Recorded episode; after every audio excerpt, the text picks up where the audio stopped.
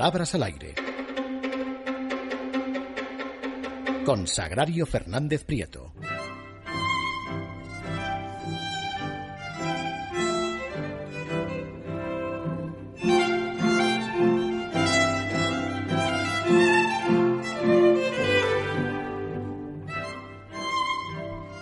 Bueno, pues ya lo han escuchado. Palabras al aire con Sagrario Fernández Prieto. Muy buenas noches, Sagrario. Muy buenas noches, Adriana. Bueno, cuéntanos, ¿qué palabras, qué expresiones nos traes hoy? ¿Qué te traigo?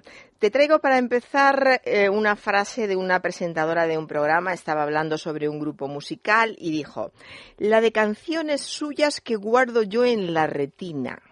Tú fíjate dónde guarda esta señora las canciones. Es para preguntarle dónde guarda el resto de las cosas.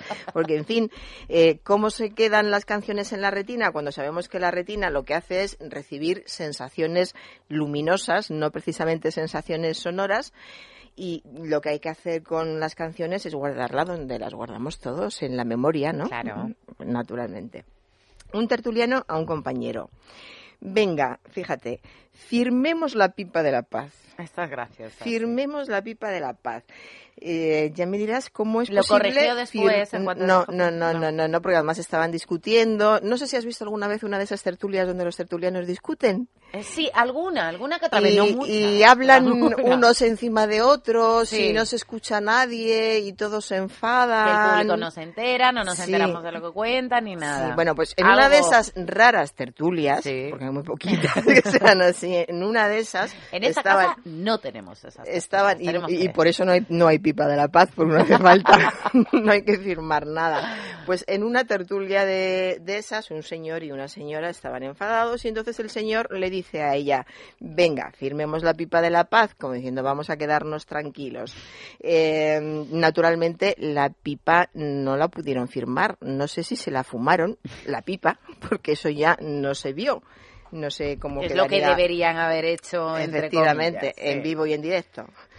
Un reportero de un informativo Más. hablaba de un accidente provocado por un coche que se ha saltado la meridiana. Esto parece mentira, pero es normalísimo. Hay mucha gente ¿Sí? que dice meridiana en vez de mediana, que todos sabemos que la mediana de una autovía o de una autopista es esa separación que impide el paso entre los dos carriles, el que va en una dirección y el que va en otra dirección.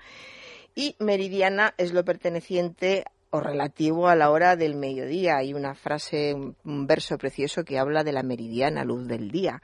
Pues eh, eso es la luz meridiana, la luz del mediodía. Y hay otra cosa que quisiera eh, comentar.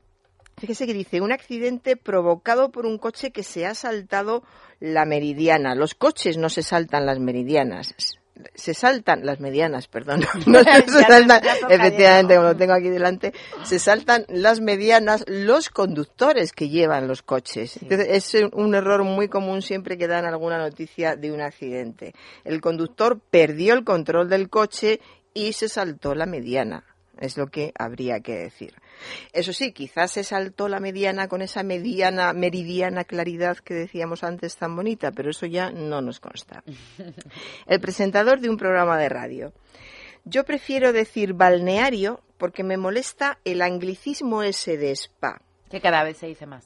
Sí, se dice mucho, pero lo curioso es, es que hay mucha gente que piensa que es un anglicismo. Pues fíjese de dónde viene este SPA. SPA es un acrónimo formado por las palabras latinas salutem per aquam. Es decir, que de anglicismo Nada de no nada. tiene nada. Si es cierto, pasa eh, con muchos términos, nos ha venido a través de los ingleses, porque los ingleses adoran el latín. A pesar de que su lengua no es de esa procedencia, saben muchísimo latín, lo estudian muy bien en los colegios, lo mantienen cuando son adultos y siempre que pueden utilizan términos en latín. Entonces, nos ha llegado a través de los ingleses, pero ni muchísimo menos es una palabra inglesa. Ya le digo, es un acrónimo que significa salutem per aquam.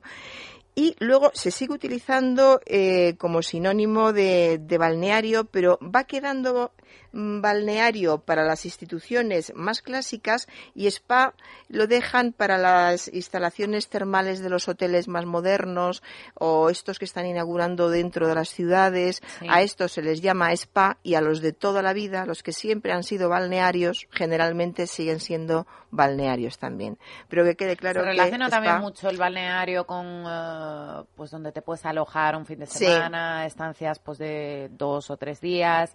Si es verdad que, que, a los espacios, lo que dices tú, se le suele decir a, esos recintos dentro de las ciudades o...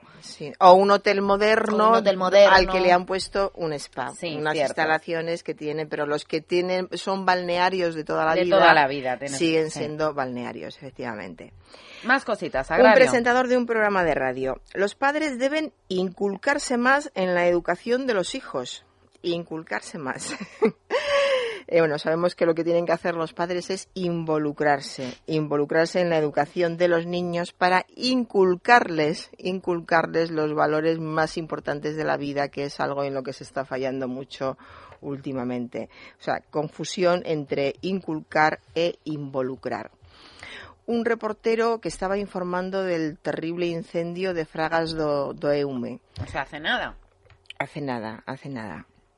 Desde este punto podemos visionar perfectamente el avance del fuego. Voy a la palabra visionar. Visionar es ver imágenes cinematográficas o televisivas, especialmente desde un punto de vista técnico o crítico. Pero resulta que visionar es una de esas palabras que le encanta utilizar a muchísima gente porque les parece que visionar tiene mucha más fuerza y más enjundia que decir ver, que sería lo correcto en muchos casos y en este caso también. Desde este punto podemos ver perfectamente el avance del fuego. Pues visionar, ya le digo que le encanta a la gente. Un reportaje de un programa de televisión. Esta, familia está viviendo con la pensión de la abuela y valga la redundancia. ¿Y dónde está? Es, bueno, yo me he vuelto loca dando vueltas, dando vueltas a, la frase.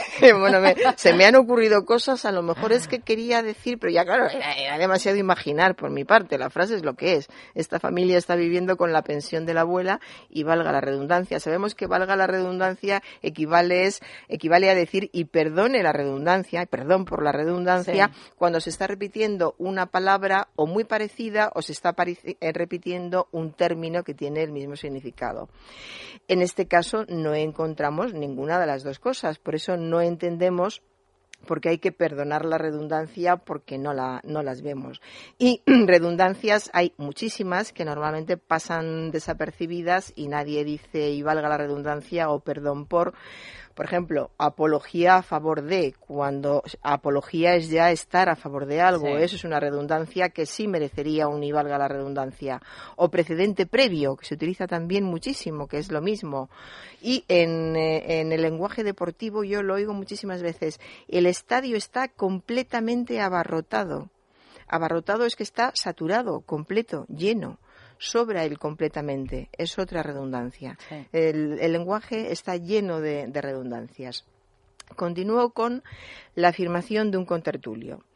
Nadie nacemos sabiendo lo que hay que hacer. Este es un error fatal. Sí, pues se repite, yo creo que hace un par de semanas que comenté algo, algo parecido.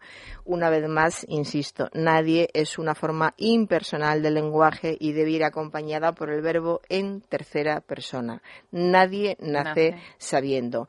¿Que se quiere destacar eh, la cuestión personal de alguna manera? Pues entonces se diría, ninguno de nosotros nace sabiendo lo que hay que hacer. Más cositas. Vecino de un pueblo sobre una representación de Semana Santa. Es una tradición de índole colectivo, índole colectivo, índole, la condición natural de una persona o animal, naturaleza de una cosa, es una palabra femenina. Las razones son de índole colectiva. Por lo tanto, el adjetivo debe concordar en género. Es una tradición de este índole colectiva, que en este caso no es así efectivamente una entrevista a un actor de una serie de televisión. La serie supera fácil a todas las que se emiten ahora, supera fácil. Este es un error muy común. Y una doctora en una consulta radiofónica. Cuando quieras hablamos más amplio. Fíjese que hay la serie supera fácil, un adjetivo, y cuando quieras hablamos más amplio, otro adjetivo Fácil y amplio son adjetivos y los adjetivos acompañan a los sustantivos. Luego tenemos que hablar de tarea fácil, recorrido fácil, espacio amplio o lugar amplio. Y para complementar a los verbos y a otros adverbios se utilizan los adverbios. Entonces tenemos que decir la serie supera fácilmente a todas las que se emiten ahora o cuando quieras hablamos ampliamente. Ampliamente. ¿Continúo? ¿Tengo tiempo? Sí. Tienes pues dos minutitos, Agrario. Pues continúo con un... A minuto por... por error. ¿Cómo te viene? Pues no lo sé, voy a, voy a hacer la prueba. Yo creo que son algo, algo cortos. Voy a ir despacito. Por, a ver, un ex concursante de televisión a otro. No puedo ir así de despacio. No, porque nuestros oyentes no puedo, no, puedo. Un ex concursante de televisión de a un reality, de un concurso. Uh, de un pues, concurso. Normal. Los ex concursantes son. no, no, no, no. Eh, es que hay muchos concursos, más de los que parece. Desde que empezó el que todos conocemos y en el que todo el mundo piensa, cada vez que digo es concursante o concursante, piensan que me refiero a ese, cuando precisamente ese procuro no verle porque ya se comenta demasiado en todas partes y e, ese precisamente no. Pero es que hay otros y la misma cadena. Venga, venga. Pues dice el ex concursante, no te das cuenta de que te contrarías muchísimo te contrarías muchísimo. Naturalmente, lo que, lo que quería decir este joven es no que se disgustara, lo que quería decir es que se contradecía. No te das cuenta de que te contradices muchísimo. Y confundió contradecir con contrariar. Ahí queda. suena mal. Ahí queda. Cosas ya es que chirría muchísimo. Ahí queda. Y termino con un tertuliano que le dice a un compañero. Esto tiene su gracia también, lo he comentado muchas veces. A todo el mundo le encanta utilizar frases en latín porque les parece que, en fin, da, da, pedigrí. Lo malo es eh, utilizarlas mal. Es mucho peor utilizar una frase mal en latín que no utilizarla. Y luego está lo que hace la mayoría de la gente, que es utilizarlas a medias porque algo les suena han oído campanadas pero no saben dónde. Y también queda muy mal. Como en este caso. Excusa non petita, acusación manifiesta. O sea, la segunda parte clara y directamente en castellano, acusación manifiesta. Y la primera parte un sí es no es, excusa non petita.